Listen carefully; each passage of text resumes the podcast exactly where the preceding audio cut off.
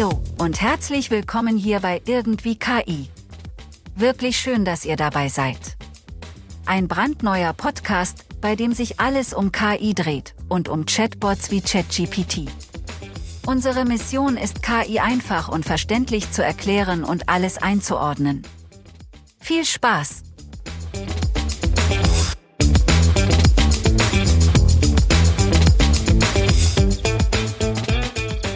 Hallo und herzlich willkommen hier bei einer neuen Ausgabe bei Irgendwie KI, irgendwie künstlicher Intelligenz. Hier dreht sich alles um KI, KI-Systeme, Modelle, ChatGPT insbesondere, aber auch andere Chatbots und wir wollen sprechen über die Möglichkeiten von künstlicher Intelligenz, über die Chancen, Risiken, aber in dieser Ausgabe ganz besonders auch, wie wir vor allem ChatGPT ähm, ja klug einsetzen können. Wir, das sind ich, Jörg Schieb und Peter Posch. Hallo Peter. Hallo Jörg, grüße dich.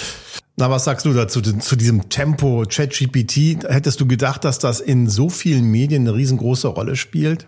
Nein, absoluter Wahnsinn, haben wir ja schon ein paar Mal drüber gesprochen. äh, es kommt jeden Tag äh, kommt eine neue App raus. Ähm, äh, oftmals steht KI drauf, manchmal ist auch KI drin, nicht immer.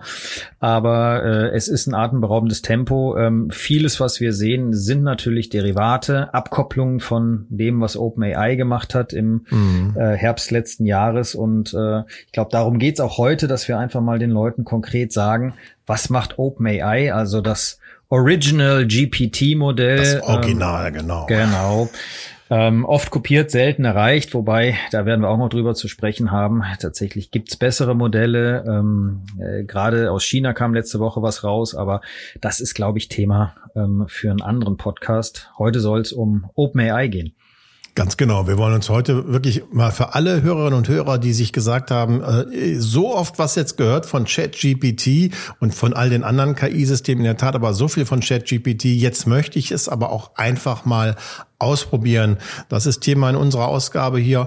ChatGPT, wie kann man es wirklich gut benutzen, vielleicht auch kostenlos benutzen? Was sind die Unterschiede der verschiedenen Versionen? Das ist Thema dieser Ausgabe. Und jetzt geht's auch schon los.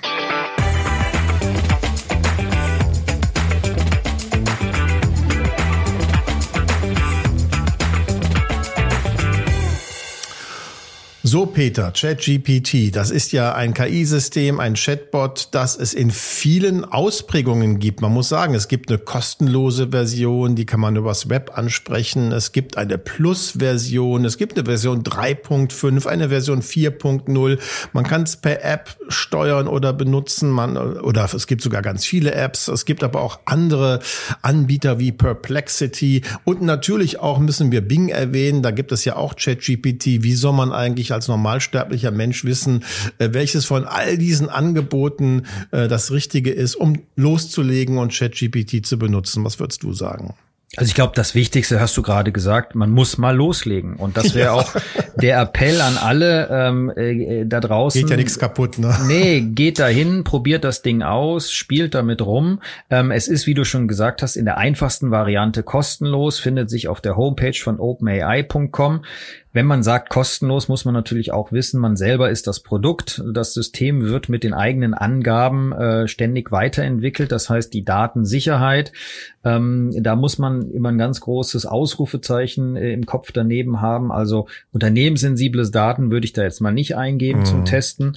Aber ähm, erstmal kann man sich dort einen Account einrichten. Ich glaube, mittlerweile muss man auch die Telefonnummer angeben. Also man merkt, auch da werden Daten gesammelt. Daten sind das neue Öl und auch äh, das Unternehmen will natürlich ähm, etwas bekommen dafür, dass es hier einen Service anbietet, äh, der natürlich dem Unternehmen noch einiges kostet, weil das dürfen wir auch nicht vergessen, hatten wir in den letzten Folgen schon besprochen. Generieren von KI-Antworten kostet richtig Energie und damit richtig Geld. 700.000 Dollar habe ich gelesen, mal würde man, äh, muss OpenAI pro Tag bezahlen, um dieses System am Laufen zu halten. Und ein Großteil davon in der Tat sind Stromkosten. Jetzt wollen wir aber keine Krokodilstränen weinen, sondern wir wollen uns angucken, äh, wie ChatGPT funktioniert. Du hast es gesagt, man muss sich registrieren, da hat man keine, keine Wahl und dann kann man es auch benutzen. Und jetzt gibt es die Möglichkeit äh, zu unterscheiden zwischen 3.5 und 4.0. Also 3.5 ist kostenlos, 4.0 2.0 kostet aber. Lohnt es sich, ähm, die immerhin 20 Euro im Monat teure 4.0, also die Plus-Version zu buchen. Wo ist der Unterschied? Genau, also erstmal müssen wir jetzt sagen, das gilt jetzt gerade alles für die äh, Internet-Variante, also das, was mhm. man über den Browser aufruft, über die Webseite chat.openai.com. Und dort bekommt man nach der Registrierung diese Version 3.5, die auch die ist, die man ChatGPT nennt.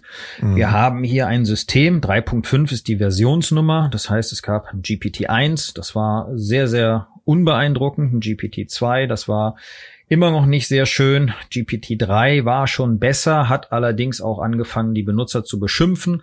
Das war unangenehm und die Version 3.5, die man dann ChatGPT nannte, die war die tatsächlich, wo man nochmal nachgeholfen hat, der Maschine nochmal beigebracht hat, was anständige Umgangstöne sind und die dann als Chat-GPT dort zur Verfügung steht. Okay, also zwei Versionen, 3.5, 4.0, äh, wollen wir jetzt auch gar nicht die Leute so sehr mit verwirren, aber es gibt ja einen Unterschied und vor allem auch einen Kostenunterschied. 3.5 kann ich kostenlos benutzen, für 4.0 muss ich bezahlen. Also 4.0 ist wirklich nur für die Plus-Kundinnen und Kunden verfügbar. Äh, wo ist der der Unterschied? Was würdest du sagen? Muss man mit 4.0 einsteigen oder kann man mit 3.5, also mit der kostenlosen Version eigentlich auch schon gut anfangen, arbeiten und sogar gute Ergebnisse herausholen? Ich würde immer mit ChatGPT anfangen, also der Version 3.5. Ich würde mit dieser Version ähm, eine Menge rumspielen und mir sicher sein, dass diese Version halt stärker als GPT-4 halluziniert, also mhm. Dinge Auch erfindet. Ja, mhm.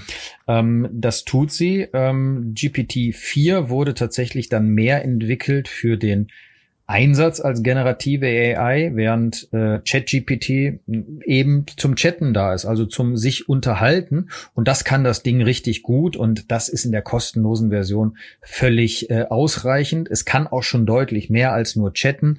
Man kann halt wirklich äh, neben Konversation auch ähm, verschiedene andere Dinge damit machen, aber es ist nicht diese Wissensdatenbank, in die sich dann GPT-4 und 5, ähm, die Version, die ähm, ja auf die alle warten, als nächstes großes Ding äh, sich dann hinentwickeln werden. Also ich würde sagen, um das mal so zusammenzufassen, 3.5 ist zum Chatten ideal, kann auch Wissen äh, man kann auch Wissen abrufen und Aufsätze schreiben lassen und sowas. Und 4.0 ist aber äh, nicht beim Chatten verbessert worden, sondern insbesondere beim umfassenden Wissen und macht weniger Unsinn sozusagen. Ganz genau. Also eine mhm. Limitierung sind zum Beispiel äh, die 3000 Wort Grenze bei ChatGPT. Die ist in GPT 4 aufgehoben. Also wenn man komplexere Anfragen hat, wenn man auch noch mehr ähm, komplexere Antworten braucht, ähm, dann merkt man schon einen Unterschied. Also wenn man wirklich mal sehen möchte, was können Textmodelle aktuell, jetzt Stand ähm, Juni 2023, äh, leisten, dann lohnt es sich auch mal die 20 Euro für einen Monat zu investieren. Man kann mhm. monatlich kündigen, ähm, um mal zu sehen, was kennt ChatGPT 4.0. Man kann ja ähm, erstmal, man kann ja erstmal ein bisschen rumexperimentieren mit 3.5 und wenn man dann erstmal Erfahrung gesammelt hat, wie es funktioniert, dann kann man ja immer noch erstmal das Portemonnaie aufmachen und dann sagen, Exakt. jetzt geht's mal richtig los. Man kauft sich ja als erstes Auto auch nicht gleich einen Luxusschlitten, wo jede Schramme richtig weh, weh tut. Absolut. Du hast gerade die Mengenbegrenzung angesprochen. 3000 Worte, Wörter äh, bei 3.5. Das heißt, was ausgegeben werden kann. Äh, wo ist die, wo ist die Begrenzung oder das Maximum dessen, was 4.5 2.0 ausgeben kann? Also die, ähm, wir haben grundsätzlich verschiedenste Modelle, also auch die äh, GPT-3 und äh, 3.5 Modelle sind eigentlich nochmal unterteilt. Ähm, Im Prinzip um es einfach zu machen, es hat sich mm. verdoppelt. Die, die mhm. Menge des, des Kontexts, die, die äh, das Modell 4 zu 3,5 machen kann, hat sich verdoppelt. Ähm, es ist allerdings damit auch teurer geworden, also nicht nur eben in dieser Plus-Version, sondern tatsächlich auch, wenn man das äh, als API, als Schnittstelle nutzt. Ähm, als Programmierer gewissermaßen. Ne? Exakt. Und da, teurer, ja. da ist es deutlich teurer.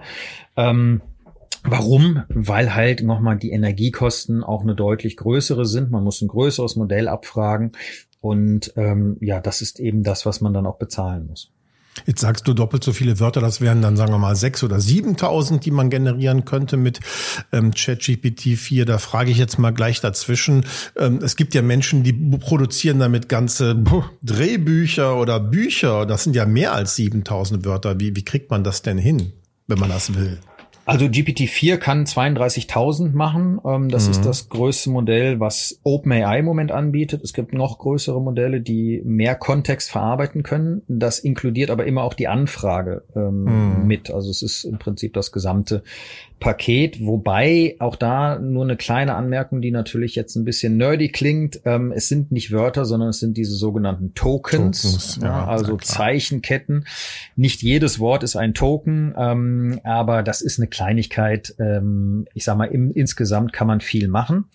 Zu deiner Frage, wie macht man das, wenn man mehr braucht, wenn man Bücher schreiben möchte damit? Nun, ähm, dann unterteilt man das natürlich, wie auch ein Buch in Kapitel unterteilt ist, ähm, gibt dann entsprechend die Anweisungen häufiger und ähm, ja, baut das Ganze dann halt nacheinander sequenziell auf. Das ist genau so. Ne? Man muss, man muss sagen, das ist jetzt nichts für einen Einstieg, aber man muss, äh, nur, nur um das mal ein bisschen vorwegzunehmen, man muss ChatGPT sagen, du bist Autor eines Buches, sagen wir mal, über ähm, Botanik und du sollst dich beschäftigen mit der, äh, mit der, mit dem Thema Bewässerung und gliedere mir ein Buch. So. Und dann, dann kommen äh, zehn Kapitelvorschläge und dann macht man sogenanntes Outlining, da wird das noch ein bisschen ausformuliert, ne, wie die einzelnen Kapitel aussehen und dann kann ChatGPT in der Tat für jedes einzelne Kapitel separat generieren, aber eben nicht alles gleichzeitig. Und weil man ja, weil ChatGPT sich erinnert an das, was man vorher schon alles angefordert hat, ist es dann kein Problem, sich darauf zu beziehen. Ich versuche alles mal immer in einfachen Worten zu formulieren, aber so ist es. Ne? Ist, äh, hast du perfekt äh, beschrieben, wie, wie, wie der Prozess ist und ich, ich hoffe, dass wir da sehr viele interessante Bücher lesen werden, weil ich sag mal so, das ist natürlich immer die Befürchtung, wir werden jetzt überschwemmt mit mhm. Content, den eine AI generiert hat. Man muss immer äh, sich klar machen, ähm, bevor was generiert wird, muss es eine Anfrage geben und äh, wir als Menschen gehen natürlich auch über diese Sachen nochmal drüber. Das heißt, ähm, ganz so schnell wird es nicht gehen, gehen, dass hier die Maschine alles übernehmen wird. Ähm, aber sie ist ein Werkzeug und das wirklich nochmal dieser Appell, äh, keine Angst, keine Berührungsangst damit zu haben, sondern ähm, diesen Account machen, von mir aus auch mit einer Wegwerf-E-Mail-Adresse, wenn man da dem amerikanischen Unternehmen OpenAI, die ja schon Open im Namen führen, ähm, dem sollte man äh, nicht unbedingt trauen, aber äh, das ist eine kleine Hürde. Plus, es gibt halt auch, wie du eben schon eingangs gesagt hast, äh, wunderbare Apps, ähm, die auf äh, OpenAI basieren, die auch ohne Registrieren funktionieren. Äh, zum Beispiel Perplexity AI, mhm. blöder Name, geniales Produkt. Ähm, Warum genial? Ich finde oh, ich finde Perplexity deshalb so genial, weil es im Gegensatz zu äh, GPT, also zu OpenAI, die Quellen mit angibt. Ja, das heißt, ich, ich, mhm. ich stelle eine Frage, ich bekomme eine ausformulierte Antwort zurück. In dieser Antwort stehen die Quellen, auf denen sich diese Antwort be bezieht, also Links ganz konkret. Ich anklickbar sogar, ne? Das anklickbar, genau. Ja. Ich kann draufklicken, ich kann verifizieren, dass das Ganze stimmt. Es ist wie Google nur geiler. Ne? Also, äh, aber in Englisch, ne? Also Deutsch geht zwar auch, aber ist nicht so. Ähm habe ich so das Gefühl, nicht ganz so komfortabel wie schon bei ChatGPT oder bei OpenAI. Also die Benutzeroberfläche ist auf Englisch, das ist richtig. Mhm. Man kann Fragen auf Deutsch stellen und bekommt auch deutsche Antworten. Gleiches gilt für OpenAI ja auch. Also ja, auch hier äh, kann es ähm, nicht nur Deutsch, es kann äh, eine Vielzahl von Sprachen, was an dieser Architektur liegt. Also das Übersetzen ist für das Modell wirklich die, die kleinste Übung. Und ähm, so würde ich auch Perplexity benutzen, äh, einfach auf Deutsch fragen, man kriegt eine deutsche Antwort und äh, kann dann diese Links anklicken. Und ich weiß nicht, wie es dir geht. Ich finde es auch, ähm, ehrlich gesagt, besser als Bing. Bing hat ja, also Microsoft, die Suchmaschine von Microsoft Bing, hat ja auch ähm, das OpenAI-Modell genommen, kann mhm. auch ähm, Links anbieten, aber macht das nicht so schön wie Perplexity. Ich finde auch, das ist immer so ein bisschen betreutes Chatten. Ne? Also man, man muss, man hat mehr Schritte, finde ich, bis man zu einem Ergebnis kommt, weil sie irgendwie, also ich glaube, ich einbilden, das würde dadurch einfacher werden, aber man hat nicht so schnell konkrete Ergebnisse. Das ist bei Perplexity, dass es ja als App gibt und auch im Web in der Tat anders. Äh, Klammer auf, Perplexity gemacht, glaube ich, von zwei ehemaligen Mitentwicklern oder mehreren ehemaligen Mitentwicklern von, von ChatGPT. Äh, ja. ja, genau. genau. Und die, die, die haben nicht komplett was Neues aufgebaut, sondern die nutzen auch schon ChatGPT. Ne? Ja. Äh, und da gibt's auch eine kostenlose Version und mittlerweile seit kurzem erst auch eine Pro-Version, die auch Geld kostet und eben dann auch das GPT-4 benutzt, aber dann eben diesen Vorteil hat, die Links und die Quellen so gut zu nennen. Mittlerweile kann ChatGPT aber auch, wenn man ausdrücklich darum bittet, immerhin einige Quellen nennen. Ne? Das war ja, das war ja noch vor ein paar Wochen äh, so nicht denkbar. Ja, ganz genau. Also auch da entwickelt sich natürlich einiges. Ähm, wie gesagt, die Branche ist im äh, äh ist im äh, im Umbruch und äh, was GPT, äh, also OpenAI GPT jetzt macht. Ähm, ähm, ist natürlich auch Fremdanbieter auf ihre Plattform zu lassen. Also zwei Dinge passieren. Anbieter nehmen das Modell und benutzen es über diese Schnittstelle, bieten damit eigene Produkte an. Also nicht alles, was man aktuell sieht, sind Eigenentwicklungen, eigentlich das mhm. wenigste. So, und der logische Schritt ist natürlich, dass GPT auch sagt, ähm, oder OpenAI auch sagt, ja, diese Drittanbieter können auch bei mir auf die Webseite kommen und äh, ihr Produkt anbieten. Und das sind die sogenannten Plugins, genau. die man dort einbinden kann. Seit neuestem auch. Kannst du kurz erklären, was man, also man, man denkt ja, also man kennt Plugins ja vom Browser, ne? also glaube ich am ehesten noch oder von anderen Programmen. Das sind also Erweiterungen, die man installieren kann, um die Funktionen auch zu erweitern von einer, von einer Anwendung, im Browser eben zum Beispiel. Ist das bei ChatGPT Plugins ähnlich? Ja, exakt. Also ich würde sagen, es ist im mhm. Prinzip genauso, nur ein Beispiel. Eins der ersten Plugins war eine ganz einfache Sache, Ask Your PDF. Ähm, mhm. also man stellt sich vor, man hat eine PDF-Datei und möchte, dass die Antworten, die jetzt von GPT generiert werden, auf diese PDF-Datei Bezug nehmen. Ja. Ganz einfaches Problem, aber es gab dafür erstmal keine Lösung. Wie kriege ich dieses PDF in das System rein? Ähm, dieses Plugin erlaubt das jetzt, dass man sein PDF dort eben mit ablegt ähm, äh, und damit halt ja über das PDF sprechen kann, aus dem PDF Dinge generieren kann, äh, etc. Kann das jeder oder ist das nur für die Pluskunden? Das ist nur für die Pluskunden, also für die, die die 20 Euro äh, bezahlt haben. Ähm, und auch da ist es so, dass das natürlich auch noch in der Entwicklung ist. Also mhm. ähm, ich habe es mal versucht mit einem mit einem Buch, was ich als ähm, Digitalkopie hatte. Und ähm, das war dann zum Beispiel zu groß. Ja. Andere mhm. Anbieter, äh, die man dort hat, sind zum Beispiel Expedia, also der ähm, der äh, Reiseanbieter oder ähm, äh, Kajak. Kajak ist der Anbieter für Flugreisenvergleiche. Da ist die Idee, dass man hingeht und sagt, hey, ChatGPT, plan mir doch bitte meine USA-Reise, zwei Wochen Abflug ab Düsseldorf, äh, Rundreise im Westen der USA mit Hotels und mach mir dafür Vorschläge. So, das dann das ist ein schönes Beispiel, wenn wir kurz mal rein, reingrätschen, weil das macht, das macht nämlich den Unterschied deutlich zu vorher. Ohne Plugins ist ChatGPT beschränkt auf das, was es, sagen wir mal, bis Spätsommer 2021 gelernt hat. Und die Plugins erlauben ja, das halte ich für den größten Fortschritt, äh, eine Anbindung an, an, an das Jetzt herzustellen. Ne? Zum Beispiel, indem man eine Datenbank befragt, welche Flüge sind überhaupt noch verfügbar. Was nützt es mir, wenn ich einen Flug haben will und er sagt mir, ja, du kannst fliegen von Frankfurt nach Den Pazar grundsätzlich, aber keine Ahnung, ob es die Flugverbindung noch gibt oder ob noch was frei ist. Mit so einer Anbindung, mit so einem Plugin ist das ja möglich. Ja, und das finde ich ist eine ganz tolle Sache, weil sich das System damit immer weiterentwickelt von eben dem Chat, Gedanken. Also ich habe jemanden, mit dem ich mich über Themen unterhalten kann. Das kann ganz nett sein, aber äh, man hat halt auch so Freunde, mit denen man das tun kann. Mhm. Ähm, hin zu einem persönlichen virtuellen Assistenten, wo man sagt eben so ein so ein Thema. Äh, man kann sich da Vorschläge machen, man kann äh, dann diese Sachen auch ähm, direkt buchen ähm, über die Seiten. Das hat halt schon einen Vorteil. Ähm, Wobei es natürlich auch nett sein kann, sich aufs Sofa zu setzen mit, mit den äh, äh, Reiseführern und, und das manuell zu machen. Aber ähm, es, es ist ein Weg hin zu etwas sehr Nützlichem. Seien wir ehrlich, das, das, das ist natürlich ähm, genau das, was alle erwarten, dass man das miteinander verbinden kann, denn da, da winken ja große Geschäfte und deswegen waren alle ganz heiß auf diese Anbindungsmöglichkeiten. Wie macht man das denn, so ein Plugin?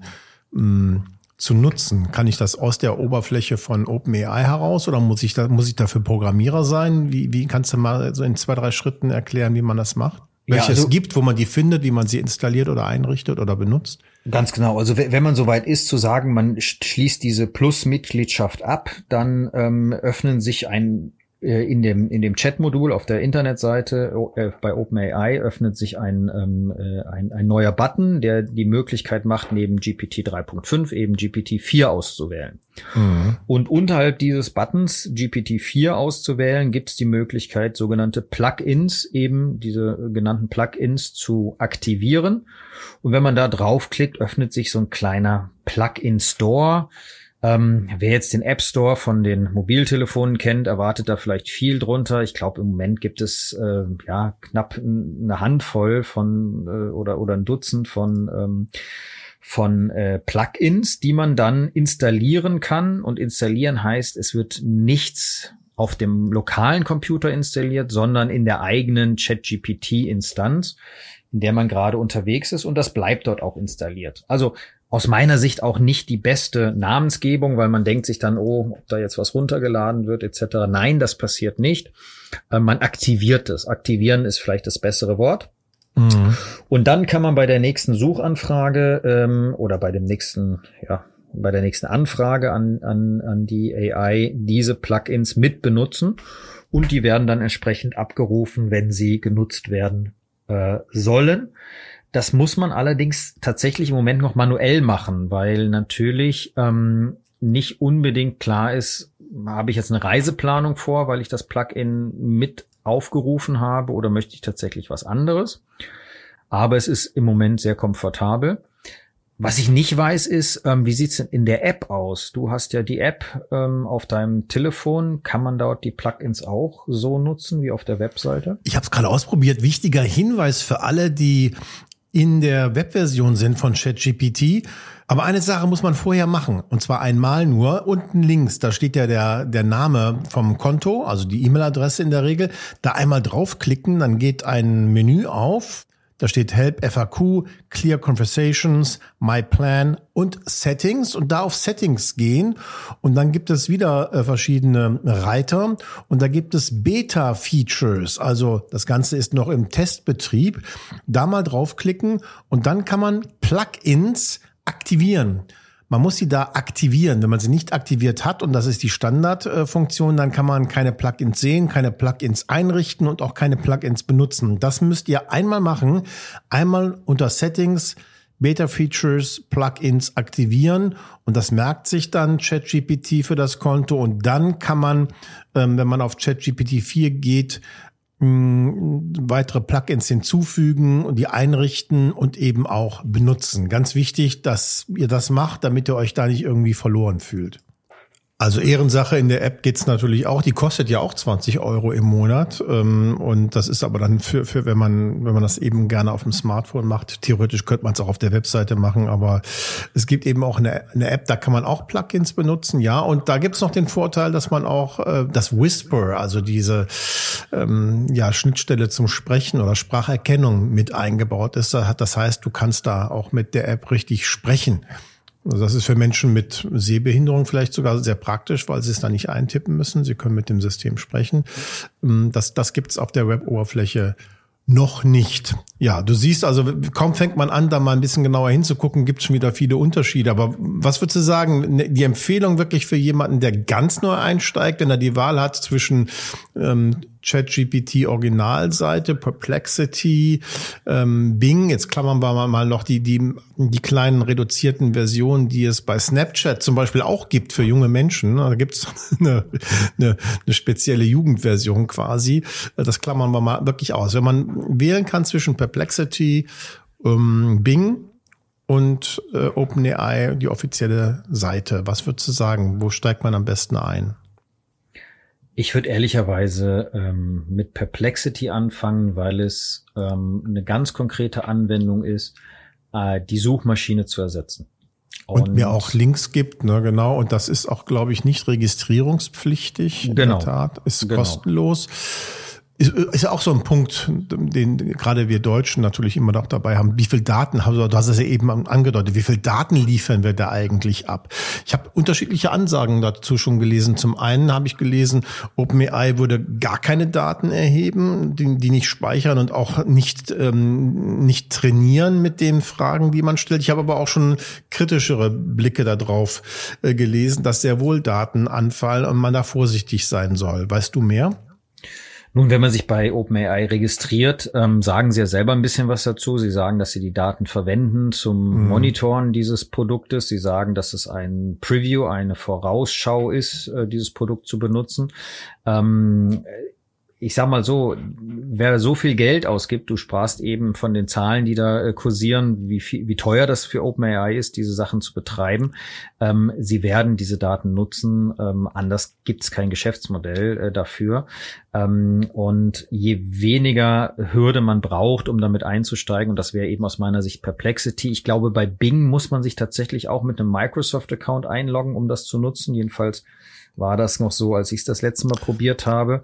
Und, und Edge Bing, soll man verwenden übrigens auch. Ne? War, zumindest ja, war das am Anfang auch so, dass man äh, nicht den Microsoft Browser, aber, ja. genau den mhm. Microsoft Browser. Aber das, das ist, glaube ich, nicht mehr der Fall in der Tat. Ja. Ja, also ich hätte, ich hätte tatsächlich das Gefühl, um den Einstieg möglichst einfach zu machen. Ich würde mir die Perplexity App runterladen. Das ist auch mein Gefühl, ja, genau. Ja.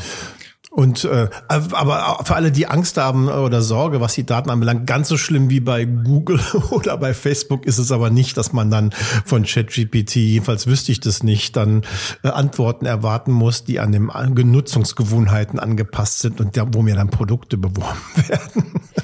Äh, bis jetzt nicht. Bis aber, jetzt ist es aber denkbar wär's. Ne? Aber Jörg, ich glaube, das ist eine gute Idee für, für eine spätere Podcast-Folge, weil das Geschäftsmodell wird sich da auch verändern. Ne? Bei Google haben wir bezahlte mhm. Werbung, die Klasse, die, die ähm, gekennzeichnet sein muss, die eingeblendet wird. Darüber finanziert sich das Modell von Google. Ähm, haben wir uns dran gewöhnt. Wie wird das im Chat sein? Also wenn ich frage, was ist die beste Waschmaschine und äh, Bosch oder irgendeiner der großen Hersteller hat dafür bezahlt, da oben äh, zu landen in der Antwort. Ähm, äh, das werden natürlich neue Formen der Werbung sein, die möglich sind. Ähm, ja, und zu, auf die wir erstmal regulatorisch noch keine Antwort haben. Ist, glaube ich, eine ja, spannende Frage. Ja. Unbedingt. Und die würden natürlich auf jeden Fall die Frage äh, begründet erscheinen lassen, was denn mit Unabhängigkeit ist und äh, Transparenz. Das ist ja noch schwerer als bei einer Webseite, wo dann die Dinge sortiert sind und die man theoretisch zumindest über, überblicken kann. Ne? wo man sagen kann, okay, die ersten drei sind gesponsert, das sieht man, da klicke ich nicht drauf. Das ist bei einer Antwort von einem Chat-GPT oder von einem Chatbot natürlich deutlich schwieriger, das alles transparent zu machen, zu erkennen und damit umzugehen. Aber zum Glück müssen wir uns damit noch nicht rumplagen. Hm, also empfehlen wir allen Hörerinnen und Hörern auf jeden Fall mal Perplexity auszuprobieren, weil eben ohne Registrierung kostenlos und äh, sehr komfortabel eigentlich. Und man hat da auch noch die, äh, den, den dicken Pluspunkt, dass die Quellnachweise erfolgen, aber ähm, dass, dass die Free, die Free-Version zu nutzen bei OpenAI ist sicher auch eine gute Version, äh, eine gute Entscheidung. Und wenn man mehr rausholen möchte, wenn man auch die Plugins benutzen möchte, äh, dann kommt man an 4.0 an der kostenpflichtigen Plus-Version erstmal nicht herum. Ich glaube, so können wir das mal jetzt ganz ist, ist glaube ich, eine wunderbare ja. Zusammenfassung. Ne? Äh, plus, ich sag mal so, wer mehr möchte als chatten, also einen wirklichen Nutzen schon haben möchte, der wird natürlich sehr schnell Wissensfragen stellen und da will man mhm. wissen, ist, ist es eine gute Antwort oder, oder werde ich von dem Modell gerade an der Nase rumgeführt und darauf, dafür braucht man die Links und das finde ich macht's halt so schön. Genau, und da gibt's auch noch Perplexity Plus mit ChatGPT 4 im Hintergrund und den Links. Das ist dann die ideale Kombination im Grunde genommen. Ja, wir beide, wir plaudern ja hier bei, äh, bei irgendwie KI gerne miteinander, aber wir haben ja auch ein Buch geschrieben, deswegen kleinen Werbeblock, kleinen Werbeblock wollen wir noch einschieben. Der Digitalschock unter www.digitalschock.de findet ihr alle wichtigen Infos über unser Buch, das äh, wir beide geschrieben haben im Redline Verlag erschienen. Da unter digitalschock.de findet ihr die Infos und äh, was vom Hype bleiben wird. So verändern ChatGPT, BART und Co. unseren Alltag ist die Subheadline quasi erschienen im Redline Verlag. Ich habe es erwähnt. Auf der Webseite könnt ihr nicht nur das Buch bestellen, was ihr hoffentlich gerne auch macht, sondern wir können, äh, das können wir euch nur empfehlen, sondern ihr könnt auch äh, rund 20 Seiten Probekapitel runterladen. So kauft ihr nicht die Katze im Sack und 16 Seiten Anleitung hast du zusammengefasst und geschrieben für ChatGPT noch obendrein. Ideal für den Einstieg nochmal zum Nachlesen, ein paar Hilfen und Tipps und Empfehlungen, wie man Prompts definiert und Prompts äh, aufschreibt. Und das ist auch Thema in der nächsten Ausgabe von irgendwie KI, wie man eigentlich ChatGPT am besten motiviert, äh, kluge Antworten zu geben. Das war's für diesmal. Ich sage danke. Bis zum nächsten Mal. Bis bald. Ciao.